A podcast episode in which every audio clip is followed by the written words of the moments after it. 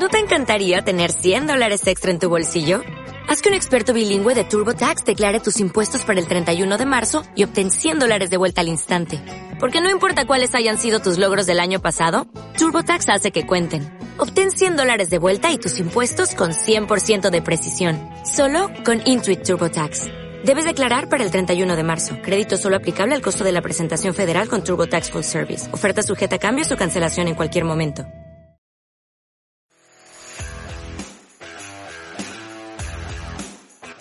Esto es En Geopolítica, un espacio alternativo para analizar el mundo en el siglo XXI. Escúchanos en iVoox, Anchor, Spotify y Google Podcast.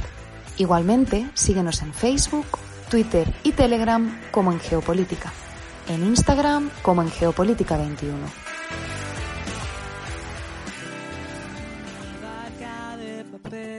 que cuando se moja se. Una manzana que al morder la cabeza me confunde. Como una veleta que se mueve, que el viento no obedece. Me gusta como eres. Como una balanza que Y con este cover original de Jarabe de Palo abrimos el programa del día de hoy, domingo 31 de julio de 2022. Iniciamos esta transmisión desde la ciudad de Bogotá. Los acompaña Fernando Galindo y les agradezco a todos los que nos sintonizan en América Latina, el Caribe y España a través de la plataforma radiolibre.cc. Igualmente saludamos a quienes nos escuchan como podcast en estas y otras geografías en iBox, Anchor, Spotify, TuneIn, Apple Podcast y Google Podcast. Esto es En Geopolítica, un espacio alternativo para analizar el mundo en el siglo XXI. Bienvenidos.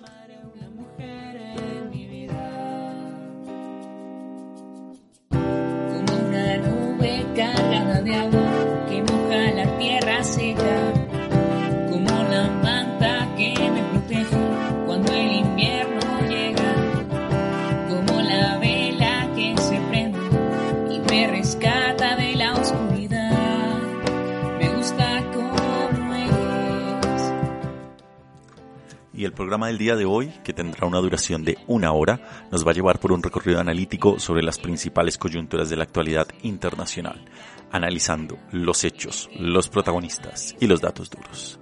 Y este programa iniciará hablando sobre Rusia y Occidente en su enfrentamiento geopolítico ahora en África.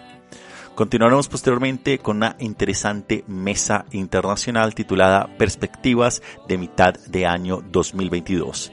Nos acompañarán Guillermo Ospina desde el Reino Unido y Alejandro Toca desde Colombia, analizando todo lo que ha pasado este primer semestre y lo que se vislumbra para el siguiente resto del año.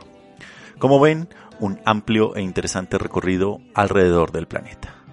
Preparémonos entonces para iniciar este programa hablando sobre Rusia y Occidente que se enfrentan ahora en África.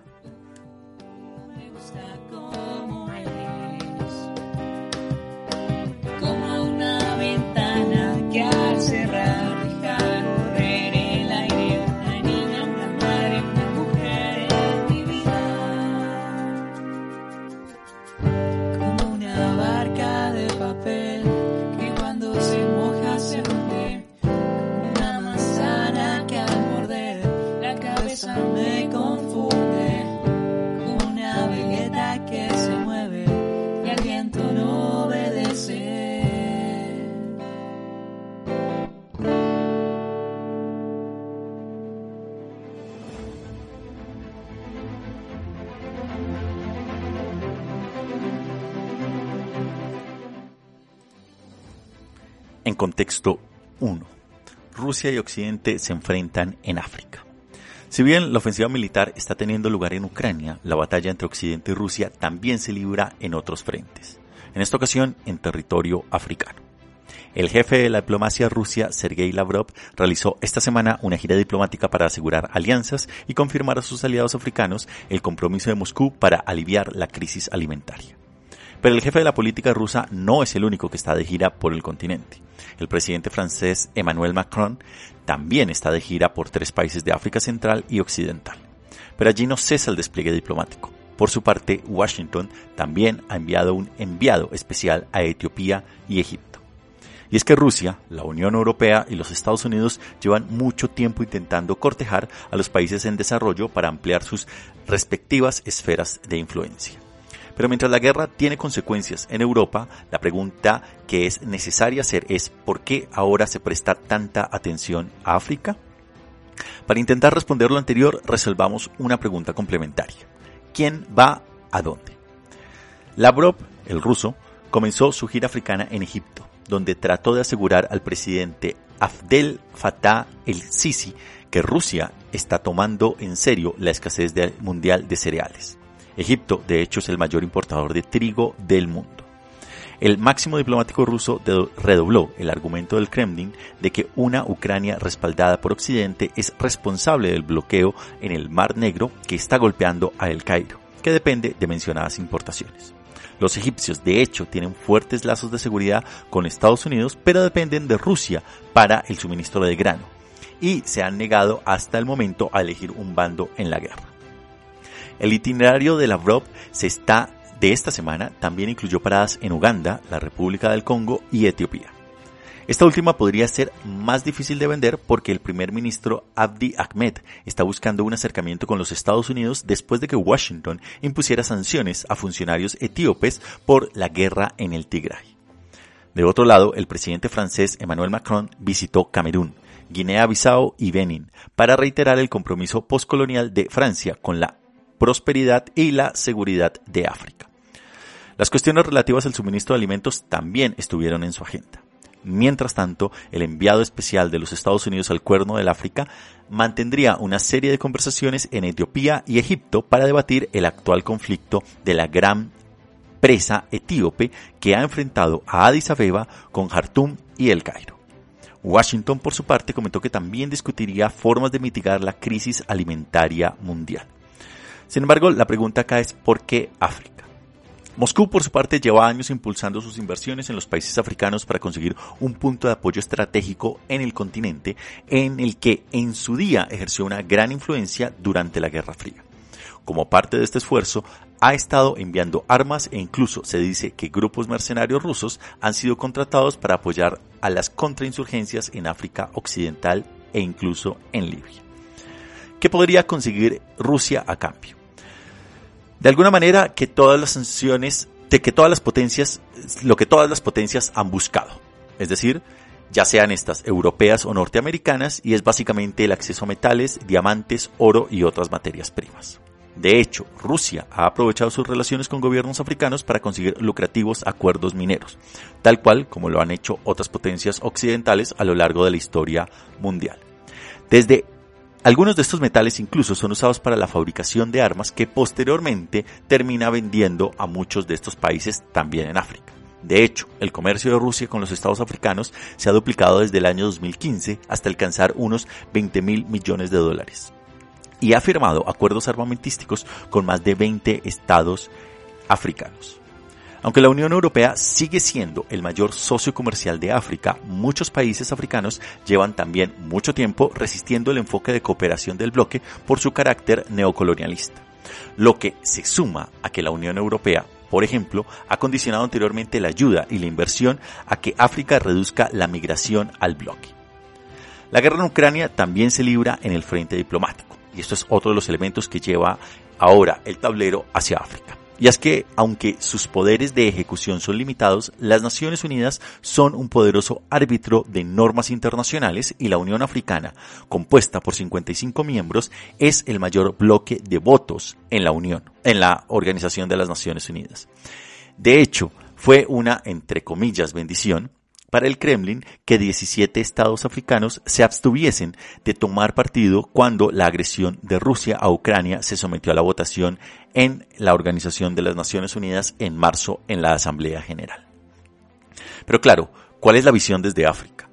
Para muchos estados africanos las relaciones con Rusia ofrecen una alternativa atractiva frente a China, a la Unión Europea e incluso a los Estados Unidos que históricamente han tenido los recursos necesarios para abrirse camino en ese continente. Pekín, por su parte, ha desarrollado en los últimos 20 años un gigantesco plan en África de construcción de grandes infraestructuras a modo de préstamos.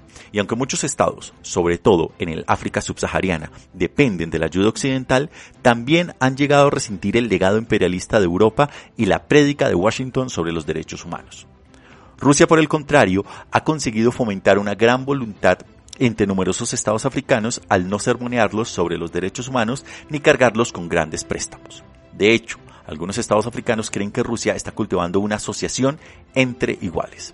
Sin embargo, el experto en África del Eurasia Group, Tochi Eni Kalu, afirma que aunque los rusos han tenido cierto éxito en su reciente acercamiento diplomático, hay límites en cuanto a su alcance. Y es que Rusia tiene pocos aliados fiables en África afirma este analista, y añade que la mayoría de los estados africanos detestarían la idea de ser vistos como demasiado cercanos a Rusia, incluso si su orientación no alineada pudiera verlos involucrados en, eh, podrían estar cercana incluso a Moscú. Y es que Rusia, en ese sentido, tiene, podría confiar poco en los países africanos. ¿Por qué?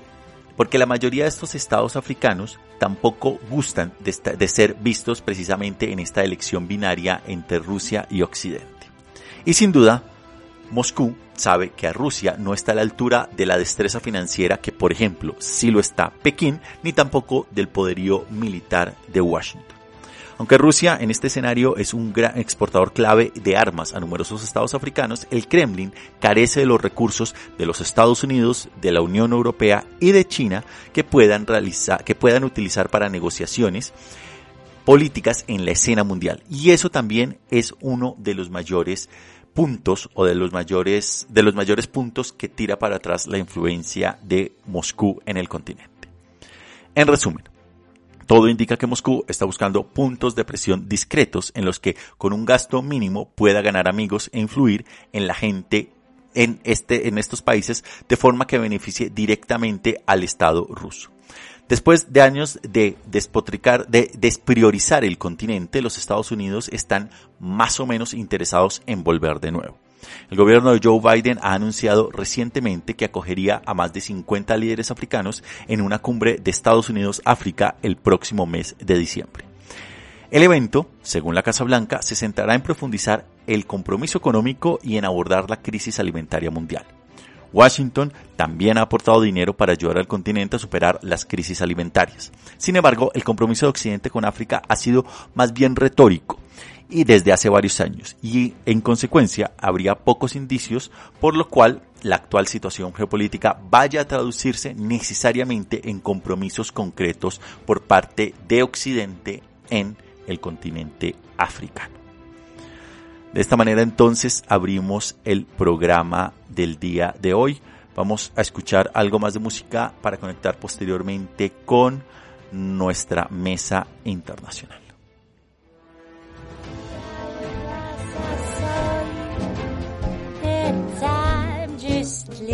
No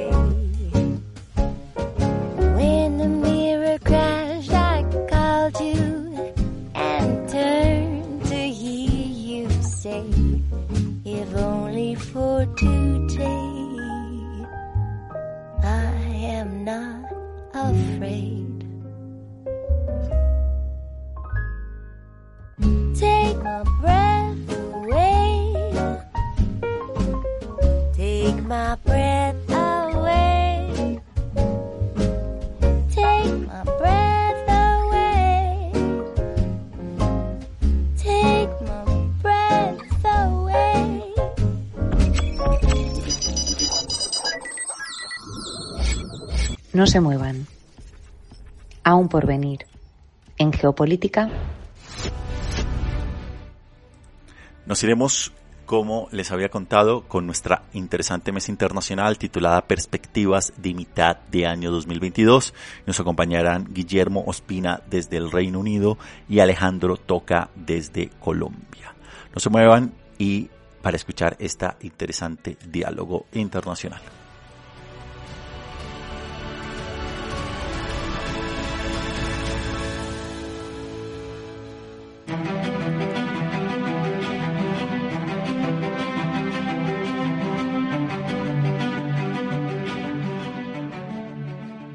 Y el día de hoy en Geopolítica vamos a tener una de nuestros especiales, una mesa internacional en la cual vamos a estar haciendo un análisis sobre qué ha pasado estos primeros seis meses. Bueno, ya estamos en el séptimo mes de este año 2022.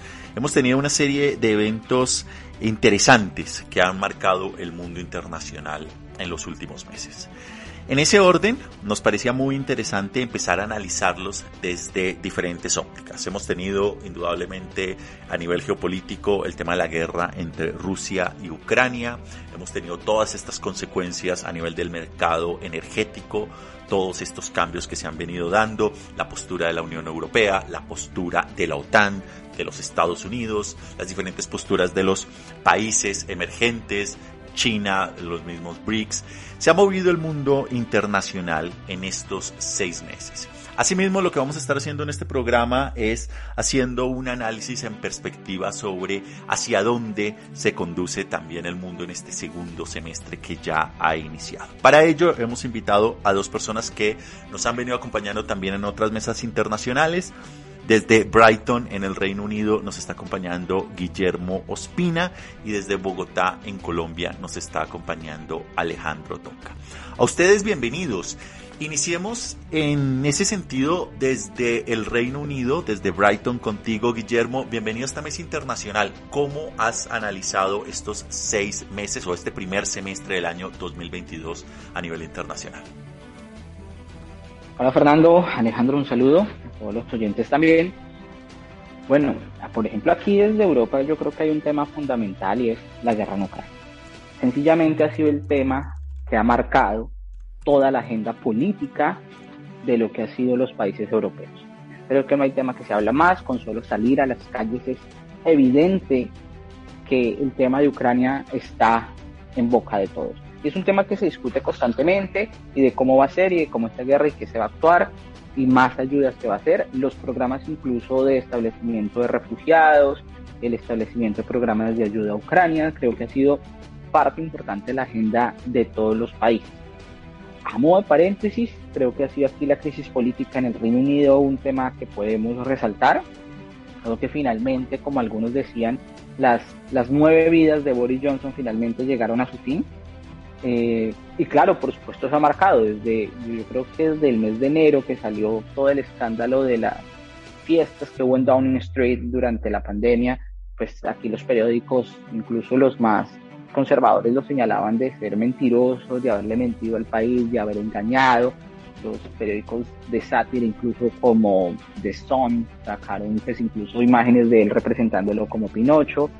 Y bueno, es todo un proceso que por fin está marcando aquí en el Reino Unido un cambio, una transición, pero que abre puertas a, a esto fue lo que nos llevó el Brexit, porque siempre hay como cierta guayabo, cierta parte sobre qué fue lo que representó el Brexit, qué fue lo que representó este gobierno de Boris Johnson. Por supuesto, hay un tercer factor y creo que está marcando en toda Europa el índice de precios, el aumento, la inflación. Eh, hay una preocupación constante, digamos, de, esas conversaciones casuales. Pues, básicamente, y lo voy a decir así de la forma más franca, todo está más caro y cada semana parece ser. Y eso se nota en, en muchos temas. Los países europeos están empezando a sacar ciertos programas de alivio para tratar de ayudar a las personas, digamos, con los gastos, ayudar a las familias. Y eso incluyó, por ejemplo, reducciones de impuestos en algunas cosas, a veces subsidios, a veces incluso incentivar los viajes dentro del país. Eh, Alemania, por ejemplo, sacó una tarifa de 9 euros para viajar por todo el país, más que aparentemente pues fomentar el turismo y cerca, pero también era como una forma de ayudar a las familias con sus gastos, digamos como un tiquete por un mes, eso era una forma de ayudar, otras ayudas que se están ofreciendo a las familias, aquí en el Reino Unido se están ofreciendo descuentos en los impuestos, entonces ha sido todo un tema de un Estado más grande metiéndose la mano al bolsillo para tratar de subsanar esta, este crisis de precios, esta inflación que está pues obviamente muy asociada con el primer eh, tema que era eh, la guerra en Ucrania. Entonces, esas son como preocupaciones que están por ahí en, en, el aire. Yo agregaría un cuarto tema que está más que todo ahorita que llegó el verano, que fue la crisis que hay en el sector de la aviación. Los lo, lo, lo, que hay, digamos, el desastre que ocurrió en los aeropuertos porque no hay suficiente personal. hay una crisis de empleo todavía vista, aún se tienen los efectos del Reino Unido por, por escasez de personal, que es un efecto directo del Brexit, eh, pero las aerolíneas no estaban listas ni preparadas para la reactivación económica. Los aeropuertos de Alemania, de Holanda, eh, los diferentes aeropuertos aquí en el Reino Unido, principalmente Heathrow, pues se ha visto llena, llena de, de turistas, pero más por el tema del procesamiento de los chequeos de seguridad, porque no hay suficiente personal. No es porque haya colapsado por el número de personal, no, es porque no hay personal para procesar eso. Y voy a cerrar con esta anécdota. Incluso en las estaciones de trenes aquí en Londres, hay ocasiones donde está cerrada la estación y dicen, lo lamentamos mucho, pero no tenemos suficiente personal el día de hoy y no funciona la estación, lo cual por supuesto habla de, de una crisis que está ahí subyacente y que se relaciona pues con todos estos temas. Interesante, Guillermo, muchas gracias. Vámonos a Bogotá entonces. Alejandro, bienvenido a esta mesa internacional. ¿Cuál es tu análisis de estos seis de este primer semestre del año 2022 en el mundo internacional? Fernando y Guillermo, eh, muchas gracias por volverme a invitar. Para mí es un placer estar de nuevo acá. Eh, de manera macro, eh, estos seis meses y hasta este punto, el mundo vive sus tres principales economías viven una ralentización. Eh, ya no, es nueva, digamos que no, de los Estados Unidos no es nueva, la de China no es nueva, y tal vez en este juego entre eh, de nuevo eh, Rusia como proveedor de, de, ciertos commodities para, para, Europa, pero que está sufriendo las sanciones, aunque el gobierno lo niega, el gobierno de Putin niega que las sanciones tengan algún efecto dentro de la economía eh, interna del país, pero digamos que lo que sí se ha logrado saber es que financieramente, en, los mercados financieros, que ese es el capitalismo de hoy en día. No es un capitalismo productivo. Tal vez los economistas, eh, no, no, estarían, ciertos economistas no estarían de acuerdo conmigo, pero eh, hoy se mueve el mercado financiero y el mercado financiero es mucho más fácil, digamos que, de, ejercer esos controles frente a ciertos gobiernos. Es decir, eh, entidades multilaterales como la ONU u, otros organismos se demoran, se demoran. Ya ustedes han visto cómo la Unión Europea se ha demorado en poner ciertas sanciones a, a Moscú, pues teniendo en cuenta que pues le cierra la llave, ahora juega con el gas como arma geopolítica Putin, cierra la llave del gas, cierra la llave de, cierto comercio. Entonces, esas tres economías en declive, o mejor, digámoslo, en ralentización, ¿cierto? Afectan al resto del mundo. Y la guerra en Ucrania ha afectado al resto del mundo en el sentido de plantear algo que es gravísimo, una crisis alimentaria, el tema del trigo, el tema de, cómo se provee eh, eh, este tema hacia el mundo ha sido de principal interés, tanto así que es el primer acuerdo en el que llegan las dos partes, que pues estuvo eh, Turquía, estuvo metido ahí, estuvo Guterres también metido ahí, pero es el primer acuerdo al que llegan. Es decir, esto es tan grave para todo el mundo, para todos nosotros, que debe ser nuestro primer acuerdo, un acuerdo fundamental sobre eso.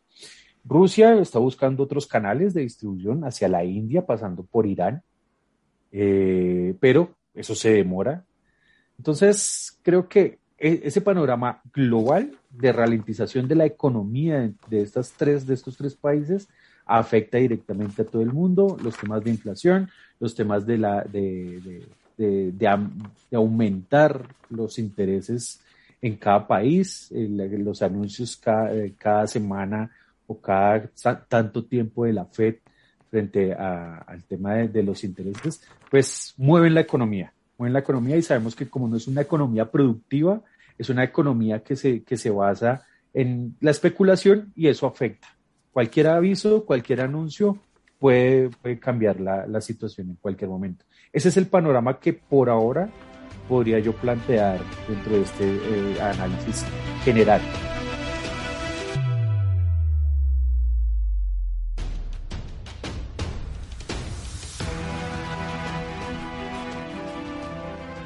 Interesante. Muchísimas gracias, Alejandro. Yo creo que sí, se han, ustedes dos han, mencionado varios elementos allí que son interesantes. La ralentización de la economía, el impacto de la guerra en Ucrania en las cadenas de suministros, en la crisis alimentaria.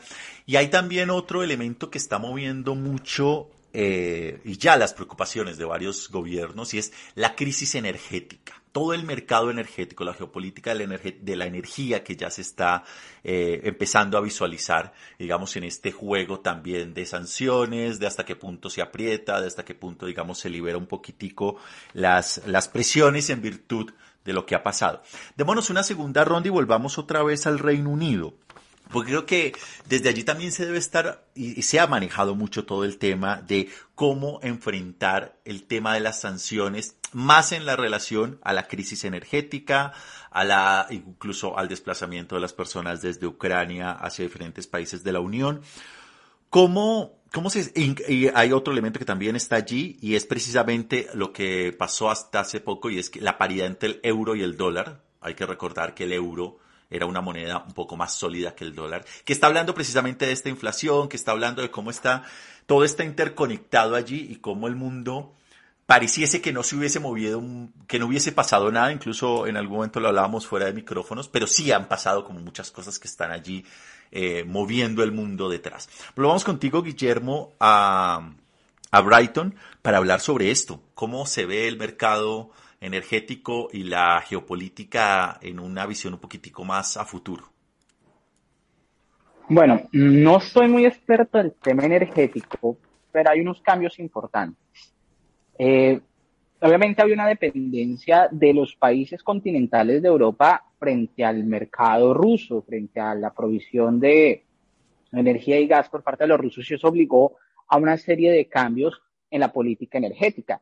A mí me parece que eso también tiene su lado bueno, primero porque empezó a cuestionar la dependencia sobre ese tipo de recursos. Entonces los europeos empezaron a darse cuenta de que es importante pensar en nuevas fuentes alternativas de energía y llamémosle, entre comillas, soberanía energética.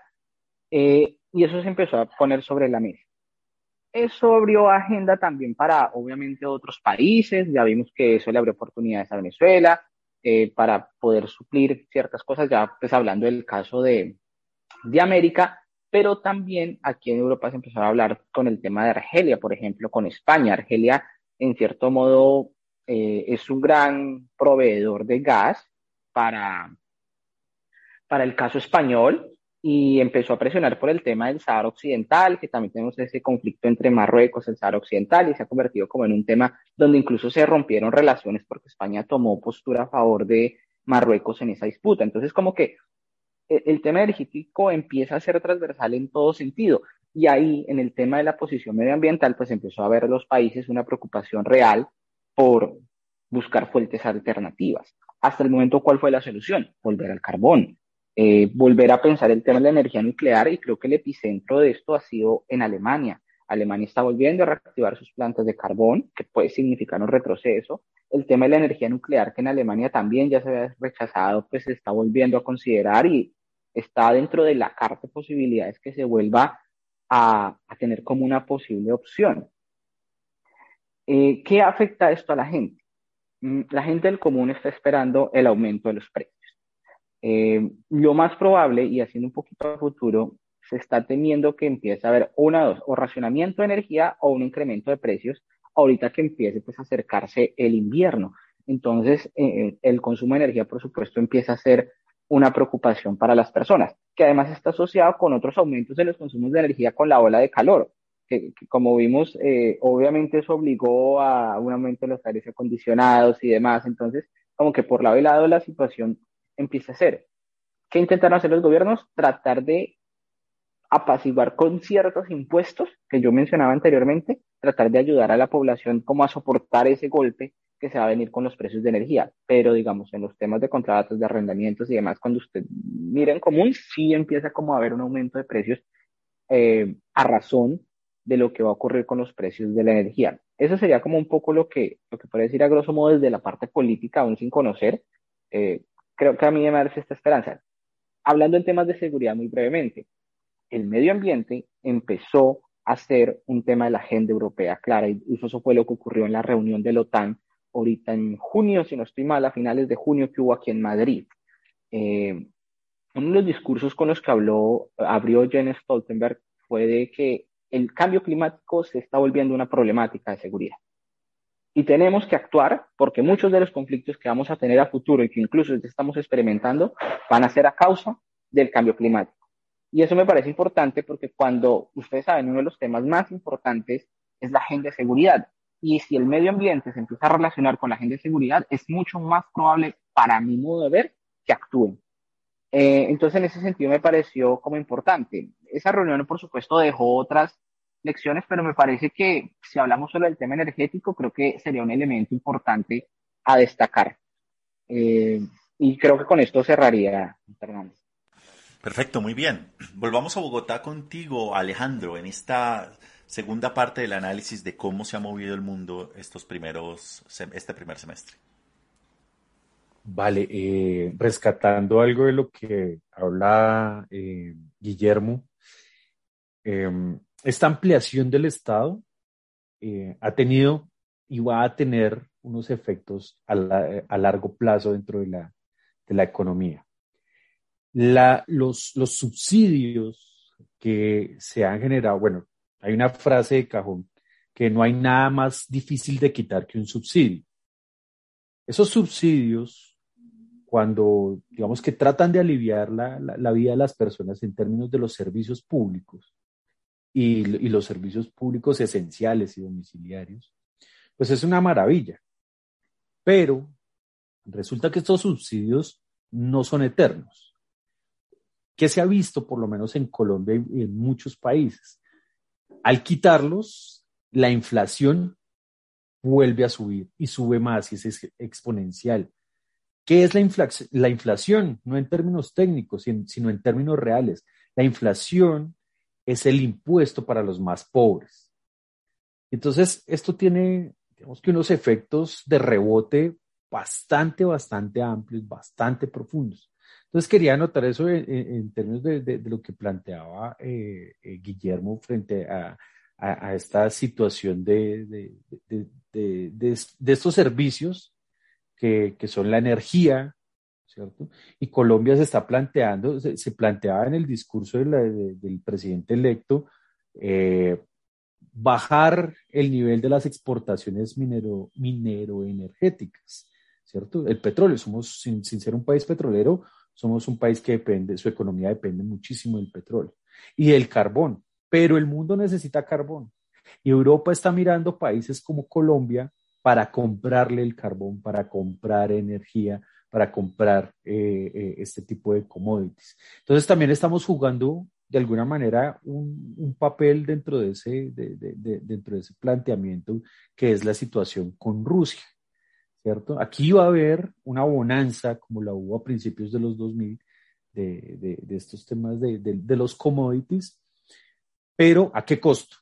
¿Cierto? La agenda está en términos de los objetivos del desarrollo sostenible, las agendas que se plantean eh, eh, en, eh, en, la OCDE, en, en, las reuniones multilaterales, etcétera, pero hay que hacer ese sacrificio y ellos lo, lo, van a plantear en el sentido de que vamos a comprar, vamos a generar otros, eh, vamos a abrir otros, eh, digamos que, eh, comercios, otras líneas de comercio con otros países porque necesitamos esa energía, ya sea para el invierno, ya sea para el verano. En el verano, ¿qué se ve y qué conoce uno desde acá? Que por lo menos en la, la ola de calor que vive hoy España, la gente está empezando a tomar una vida nocturna. las vueltas que se hacen en el banco, las vueltas que se hacen frente a ciertos edificios gubernamentales se están haciendo en la noche. ¿Qué quiere decir eso? Hay que tener energía para tener abierto. Y eso también es una, digamos que una necesidad que se amplía cada vez más. Entonces el tema ambiental es determinante, está dentro de la agenda, pero es una dicotomía. Hay que cuidarlo, pero para no fracasar en este intento de sobrevivir, tenemos que hacer el, ejercicio de ponerlo en riesgo nuevamente, con el tema del, del carbón, del petróleo, el mismo gas, Entonces, creo que esa es también una, una particularidad de este proceso en, en, este sistema de, de, de, revisarse esa, digamos que es, esa, esa dependencia, esa ultradependencia que hay de, de, los commodities en ciertos países. Entonces, Colombia se está planteando también en ese sentido eh, cómo se va a aprovisionar de, del trigo, de la comida. Hace algunos meses, sobre todo en diciembre, hubo escasez de cerveza.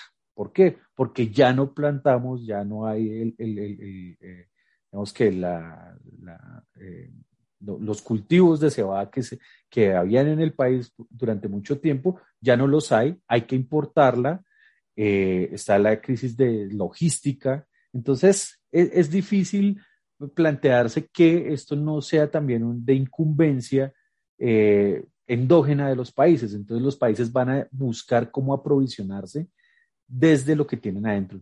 Eso va a ser importante en el, en el sentido de que va, lo, los países van, van, a empezar como a industrializarse nuevamente. Entonces creo que eso es también otro panorama que hay eh, dentro de este juego actual.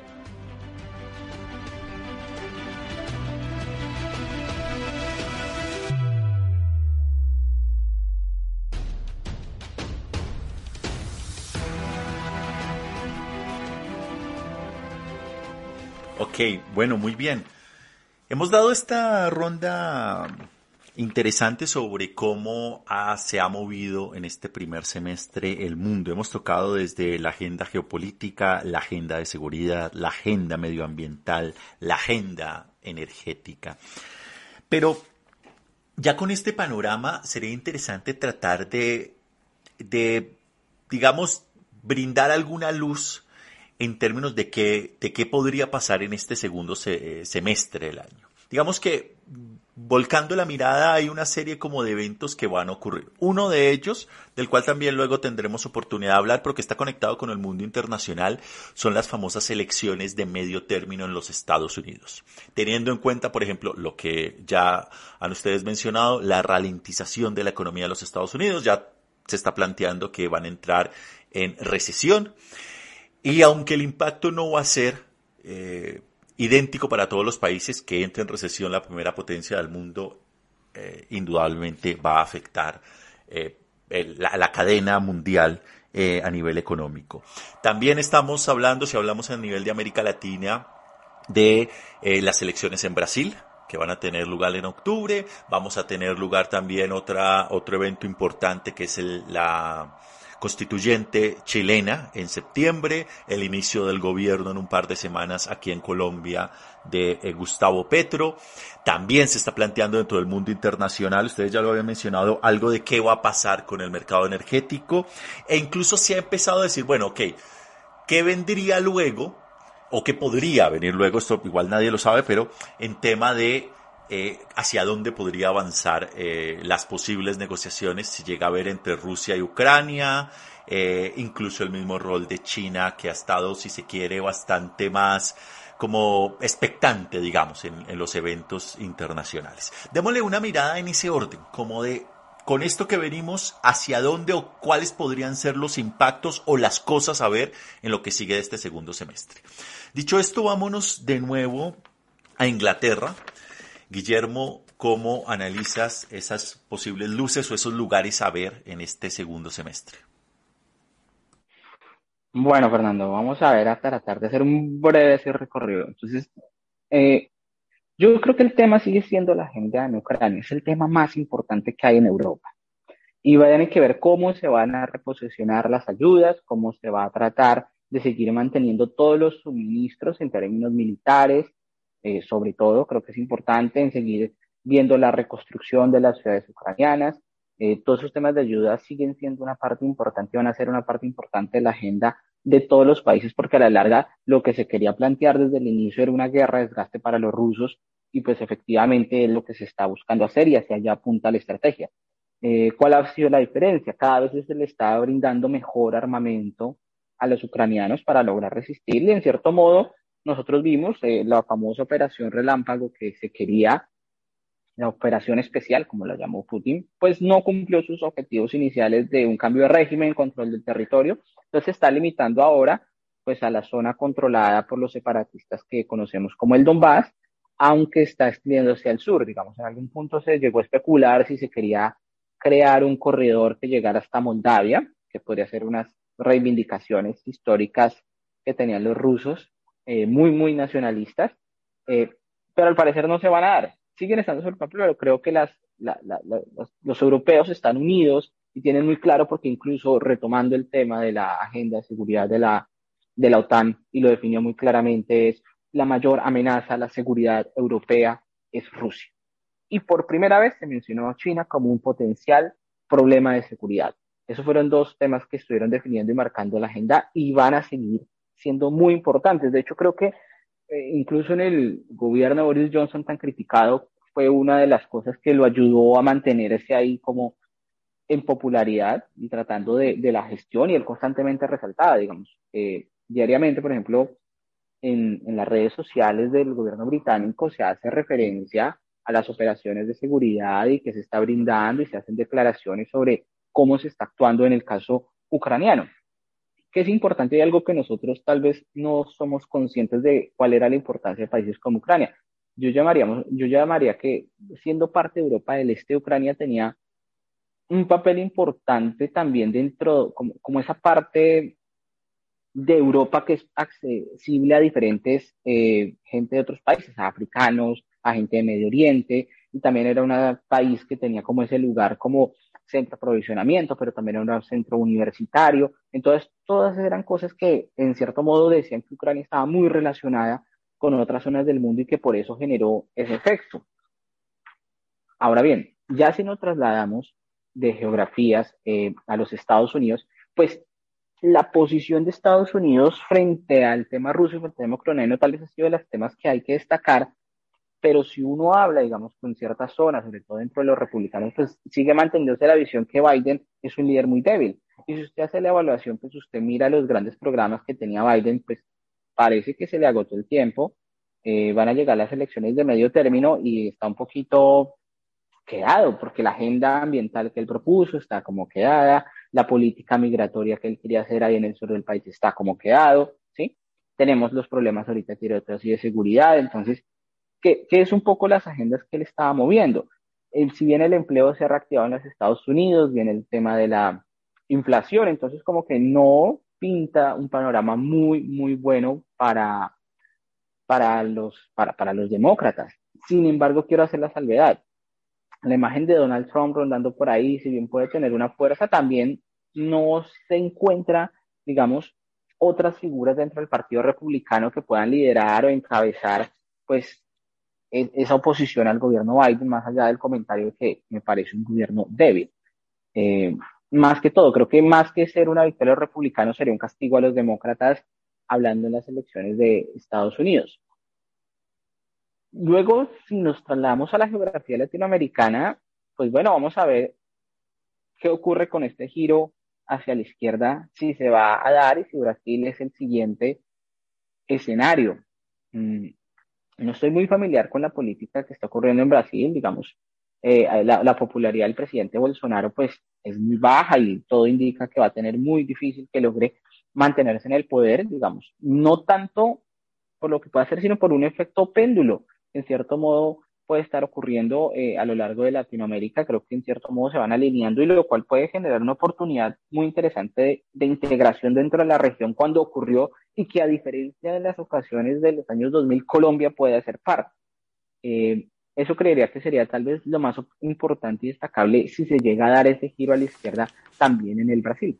Y creo que con eso cerraría Fernando, digamos, en este rápido, rápido panorama. Como puedes ver, pues dejamos a China muy porque, a diferencia del año 2020, que hablamos de China 2021, estamos hablando muchísimo de ellos, pues China salió de la escena y Rusia ahora es nuestro tema. Entonces, hemos vuelto mucho y, quisiera cerrar con que las esas lógicas de la Guerra Fría, como en cierto modo que están ahí todavía perennes, se han venido activando y, sobre todo aquí en Europa se siente que esa lógica de discurso antirruso pues pega y pega muy bien. Correcto. Pues bueno, muy bien, Guillermo, gracias. Volvamos acá a Bogotá. Alejandro, de cara a futuro o de cara a dónde valdría la pena poner el foco en lo que se viene en, el posible, en este próximo semestre? Bien, eh, yo quiero retomar China, que para retomar la conversación de, Guillermo. China está experimentando, y, eso fue el debate ahora con el plan quinquenal, eh, una concentración también del el capital y de la riqueza. La burbuja estalló también en China, siendo un país de régimen comunista que tiene unas particularidades, pero también sin importar lo comunista que sea la ideología o, por lo menos el aviso que tienen ahí, ese título que tienen ahí, también, y eso hace parte de su, de, su recesión, eh, viene con, con, la, con, esa burbuja que acaba de explotar hace unos meses en China y las, eh, el plan quinquenal que eh, particularmente, y me parece muy interesante, eh, agrega un elemento que llaman una política que están desarrollando que se llama de prosperidad común y es una nueva repartición de la riqueza. Es tratando de buscar que los ingresos, los grandes ingresos que sean por tecnología, por el tema financiero, insisto, eh, se puedan repartir de mejor forma. Y allí el gobierno chino sí que tiene que decir, porque es el regulador máximo de la economía. Entonces, eh, ya, y entonces para ligarlo con América Latina, siguen buscando TLCs, acuerdos comerciales con América Latina. El último que está, eh, que, que conozco que se está desarrollando es con Uruguay. Entonces, sigue poniendo un pie o, más pies eh, en América Latina, China buscando eh, fortalecer su economía, fortalecer su aprovisionamiento. Recordemos que no son, digamos que un país que tenga unos grandes recursos naturales y están buscando también, pues, como eh, el tema alimentario, ¿cierto? El tema de la carne, la carne bovina, de la misma soya, eh, y otros alimentos que allí no sean, eh, digamos que no es tan fácil que se pues los están buscando en América Latina. América Latina tiene otro, digamos que el, el, Fondo Monetario Internacional hace una semana o menos eh, saca su informe y ese informe es bastante interesante en el sentido de que plantea un crecimiento del 3% para final de año eh, digamos que en la, economía mundial, ¿cierto? Pero si uno ahonda en ese informe, habla de que las economías emergentes van a empezar a tener problemas con la deuda. Recordemos que para las economías emergentes, eh, su, su, su, primer aliado, que son los Estados Unidos, eh, por lo menos en América Latina, les dice, no, ustedes no generen dinero porque van a generar inflación, sin embargo, los Estados Unidos sí lo hacen, sí generan dinero.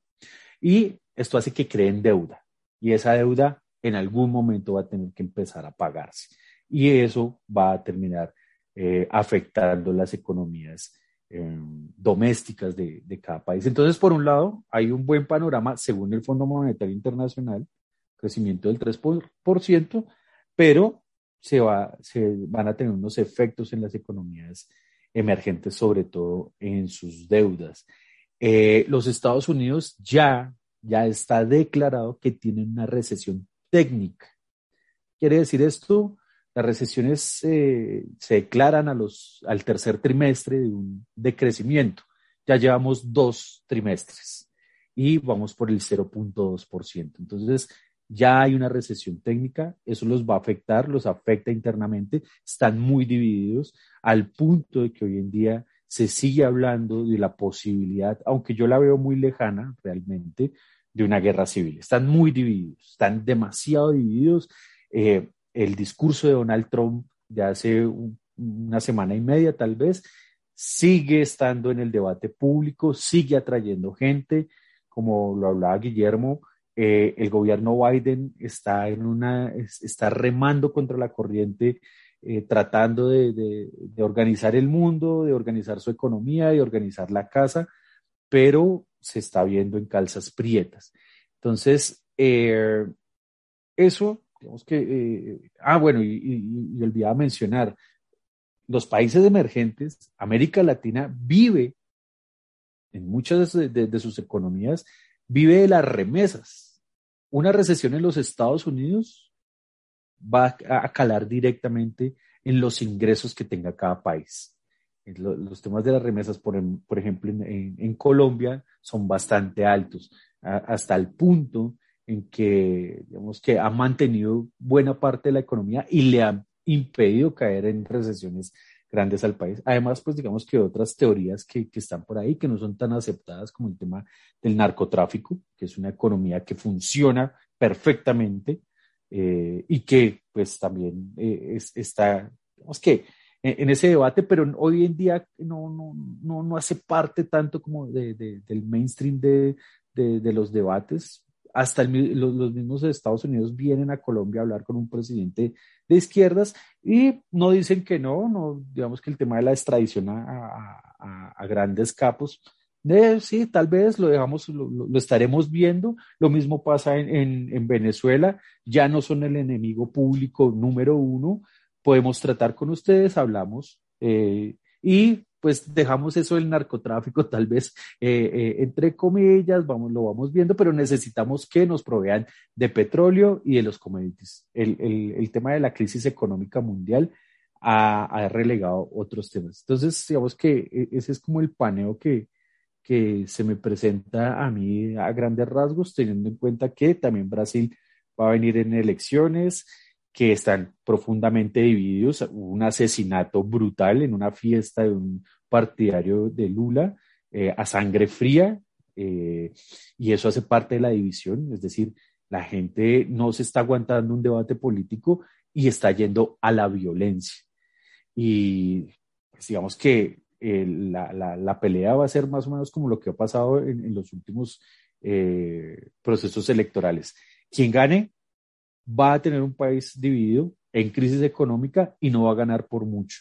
Y va a pasar algo más o menos de lo que sucede hoy con Boric, que sus promesas se van a diluir, se van a, se van a, que aplacar un poco y eso va a tener eh, efectos en la percepción de las personas que tienen sobre ese tal vez nuevo gobierno, esas nuevas ideas y va eh, es decir, la crisis social va a continuar. Entonces, eh, eso es, digamos, que lo que, lo, que tendría por decir por ahora.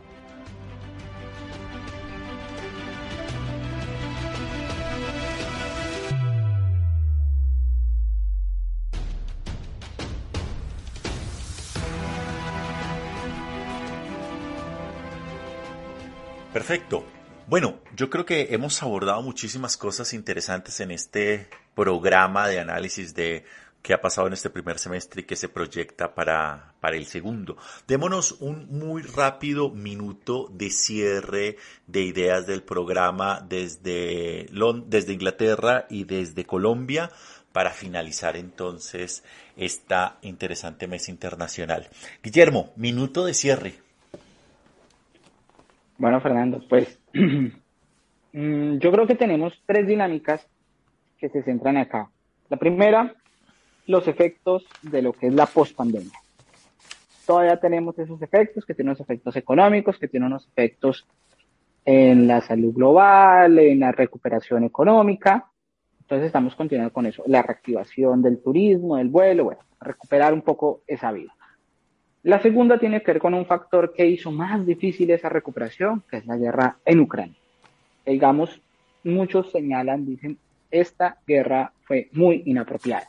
De hecho, se pensaba, decía Rusia no va a atacar porque pues en medio de una recuperación económica y de pandemia, pues como que no cae muy bien. Pues ha ocurrido y precisamente eh, tiene unos efectos que nosotros hemos estado discutiendo al respecto y que se relaciona con esa tercera dinámica, que es el problema de la recesión económica que estamos viendo y que va a afectar a, sobre todo a los países ya para el segundo semestre a lo largo de, posiblemente algún tiempo, porque digamos, no hemos logrado entrar en una crisis como tal, pero tenemos signos de alarma. Entonces son tres dinámicas muy complicadas que todavía se están reuniendo al tiempo, que no hemos salido de una y ya entramos en otra, palabras, palabras menos, Y aún así este año 2021 va a estar ligado por esas tres macrodinámicas y cada país lidiando esos efectos políticos de cada una de esas dinámicas. Entonces, digamos que tenemos efectos tanto locales como regionales. Eh, regionalmente, por ejemplo, lo vemos en América Latina, las transiciones políticas, pero también vimos transiciones políticas en Europa, ¿sí? Y eso está asociado un poquito a otras, a esas tensiones que se pueden dar, que todavía estamos teniendo esos debates ideológicos de cómo vamos a enfrentar los desafíos globales, pero también los intereses políticos. Entonces creo que eso sería más o menos el panorama para este 2021 en lo que va y muy posiblemente lo que pueda ocurrir. Digamos, no se vislumbra un gran hecho que pueda eh, ocurrir, pero pues el mundo es tan impredecible que no saben. Excelente, muchas gracias Guillermo. Vámonos contigo Alejandro, minuto de cierre, ¿cómo lo ves? Bueno, complicadísimo, pero eh, digamos que la crisis de la globalización es, en, en mi opinión, es más que tangible. Esas cadenas de suministro, el tema de las migraciones, el tema del fortalecimiento y en este caso las crisis de la democracia liberal eh, son patentes. No ha caído el modelo, no caerá por mucho tiempo, no hay otro que lo reemplace, pero eh, esa, esa ruptura de confianza entre la ciudadanía y el poder es, eh, es clara en el sentido de que es, va a ser muy difícil salir de esto en el, por lo menos en el mediano plazo. Esto va a ser un proceso bastante largo, recuperar la confianza de la ciudadanía en los Estados Unidos, una potencia, un líder, una elite de la, de la democracia liberal occidental. En países emergentes, en, regiones como América Latina, la confianza está totalmente rota.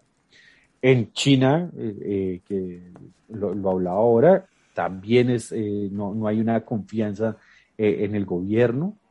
Se, se, está tratando de, de, de reubicar ese, tema de, la, de, una generación de ingreso más, más equitativa, pero también una repartición de la riqueza. Entonces, Europa ni se diga, es decir, ya, yo creo que ya hemos hablado sobre este tema de, de, lo que está viviendo Europa y otras regiones del mundo. Entonces creo que es bastante complicado. En el mediano tiempo se van a dar noticias, por lo menos en lo que viene de aquí a finales de año, las noticias van a ser casi que constantes, por lo menos en materia económica. Eh, lo de Rusia y Ucrania se va a alargar en el tiempo hasta convertirse en un, en, un conflicto de, de desgaste, de, de, de, altos y bajos, pero no se va a resolver nada. Y eh, Europa va a seguir buscando y manteniendo su tan deseada o tan, eh, digamos que tan esperada unidad frente a todo esto. Es decir, no hay nada claro. Ok, bueno, perfecto. De esta manera entonces vamos dando cierre a esta interesante mesa internacional que queríamos hacer precisamente hablando sobre las dinámicas del mundo internacional en este primer semestre. Yo quisiera cerrar esbozando algunos elementos que se, que se tocaron como estas tres dinámicas, la dinámica de la pospandemia que ha estado en el, en, a lo largo de todo este año 2022 la guerra en Ucrania, indudablemente, todo el tema de la recesión y la desaceleración económica, y que indudablemente también esto está atravesado como se mencionaba por esta crisis de la globalización y especialmente en lo que se entendería como la confianza en general entre la ciudadanía y las distintas instituciones, ya sean estas nacionales e incluso internacionales que estarían relacionadas precisamente con la gobernanza. En ese orden, de nuevo quiero agradecerles a ustedes por haber participado. Contamos con Guillermo Ospina desde Brighton en el Reino Unido. Contamos asimismo con Alejandro Toca desde Bogotá en Colombia. Les agradezco también a todas las personas que nos han escuchado en diferentes geografías y lugares del planeta. Y nos despedimos entonces de esta mesa internacional. Nos encontraremos en una próxima y futuro espacio para seguir conversando. A ustedes, Guillermo y Alejandro, muchísimas gracias por su participación. Gracias, Fernando. Gracias, Alejandro. Muchas gracias a los dos. Y a quienes nos escuchan en diferentes lugares, gracias por acompañarnos y nos encontramos en nuestra próxima mesa internacional. Hasta la próxima.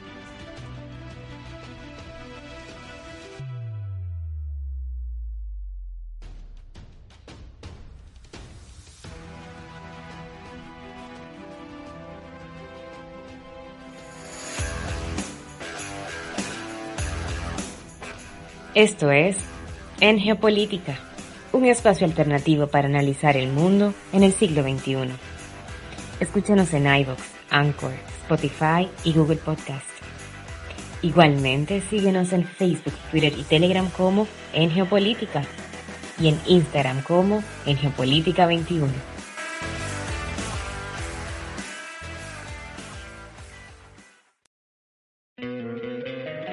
Encantaría tener 100 dólares extra en tu bolsillo?